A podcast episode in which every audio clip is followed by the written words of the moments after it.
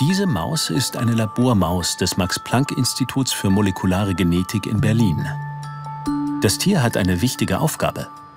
Es hilft den Wissenschaftlern und Wissenschaftlerinnen bei der Erforschung von Fehlbildungen. Zur Begutachtung wird es heute zur Arbeitsgruppe von Professor Stefan Mundlos gebracht. Auf den ersten Blick scheint es eine ganz normale Maus zu sein. Doch auf den zweiten Blick sieht man, dem Tier fehlen vier Zehen. Wir versuchen im Prinzip herauszufinden, was die Ursache für diese Art von Entwicklungseffekt ist.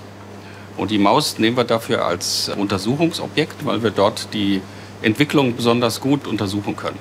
Aber im Prinzip geht das Ganze zurück auf eine menschliche Erkrankung und einen menschlichen Phänotyp, wie wir das bezeichnen, nämlich auf äh, Patienten, die sozusagen ähnliche Entwicklungsstörungen haben. Der Defekt ist mittels Gentechnik angezüchtet.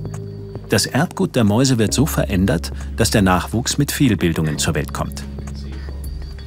Die Mäuse haben dieselben Gendefekte wie die Patienten und Patientinnen von Professor Mundlos an der Charité Universitätsklinik. Hier sehen wir jetzt, dass das ganz ähnliche Veränderungen sind. Man sieht, dass die beiden Seiten ganz unterschiedlich sind. Das ist auch typisch dafür, weil das so variabel ist. Man sieht, dass hier einzelne Finger fehlen. Ne? Also hier fehlen ja im Grunde die beiden. Und auf der anderen Seite sehen wir auch, dass die nur teilweise angelegt sind und dann auch teilweise verschmelzen miteinander. Und das ist im Prinzip ein ganz ähnliches Bild, wie wir hier, wie wir hier bei der Maus haben. Der Genvergleich von kranken und gesunden Mäusen ermöglicht Voraussagen über die genaue Ursache und die Häufigkeit der Fehlbildungen. Das Max-Planck-Institut hat ein eigenes Tierhaus, in dem die Nager versorgt und gezüchtet werden. Labormäuse gibt es seit gut 100 Jahren. Sie haben bei bahnbrechenden medizinischen Entdeckungen mitgewirkt, etwa bei der Entwicklung von Insulin, Antibiotika oder Krebsmedikamenten. Wie ihre wilden Artgenossen sind sie neugierig und vermehrungsfreudig. Vor allem aber sind sie genetisch dem Menschen sehr ähnlich und damit ein ideales Versuchsobjekt. Mittels Genschere lässt sich das Erbgut der Tiere verändern. Gene werden an- oder abgeschaltet oder zusätzliches Erbgut wird eingebaut. Aus dem Grundmodell der Labormaus hat man im Laufe der Jahre hunderte von Linien gezüchtet. Zum Beispiel Mäuse mit einer Veranlagung zu Diabetes, Fettsucht oder Brustkrebs. Ziel ist, die genetischen Ursachen von Fehlbildungen oder Krankheiten zu verstehen. Viele Nobelpreisgekrönte Forschungen hat die Labormaus ermöglicht. Die Tiere am Institut für molekulare Genetik dienen der Grundlagenforschung, wie fast die Hälfte aller Versuchstiere. Die andere Hälfte wird bei Tests von Medikamenten oder Impfstoffen eingesetzt. Jeder Tierversuch muss genehmigt werden. Voraussetzung ist, dass er zur Beantwortung wissenschaftlicher Fragen unerlässlich ist. Doch es bleibt ein ethisches Dilemma.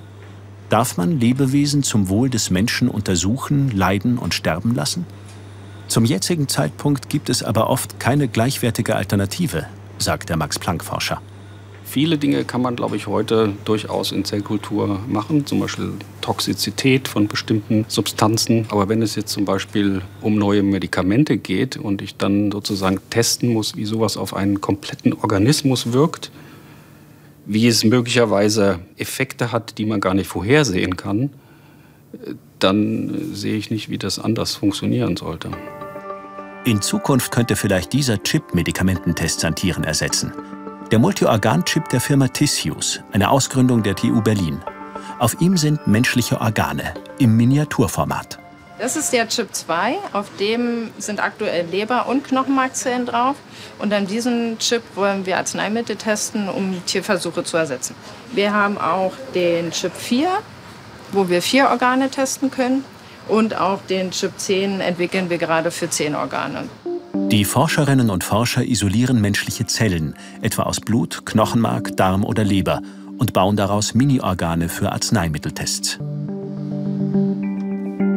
Mitarbeiterin Luisa Ohlmeier überprüft gerade die Qualität von Leberzellen, die ein Kunde für einen Versuch bestellt hat.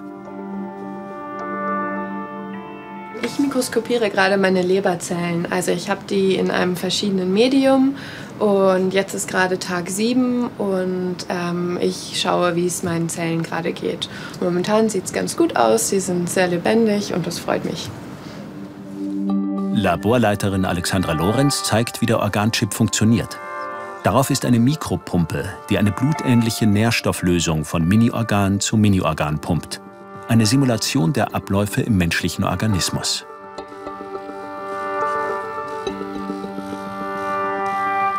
Wir können das Medikament in den Chip reingeben und dadurch, dass wir menschliche Zellen haben, können wir auch viel besser die Wirksamkeit von dem Medikament darstellen, als es im Tierversuch wäre. Also wirksamer als im Tierversuch? Das wäre wirksamer als im Tierversuch. Der Organchip kommt in einen 37 Grad warmen Brotschrank. Das Ziel des Startups? In einigen Jahren soll der Chip Arzneimitteltests und damit auch viele Tierversuche ersetzen. Die Auswirkung von genetischen Veränderungen wird man allerdings auch mit einem Multiorgan-Chip nicht testen können. Hier scheinen Labormäuse bislang noch unverzichtbar zu sein.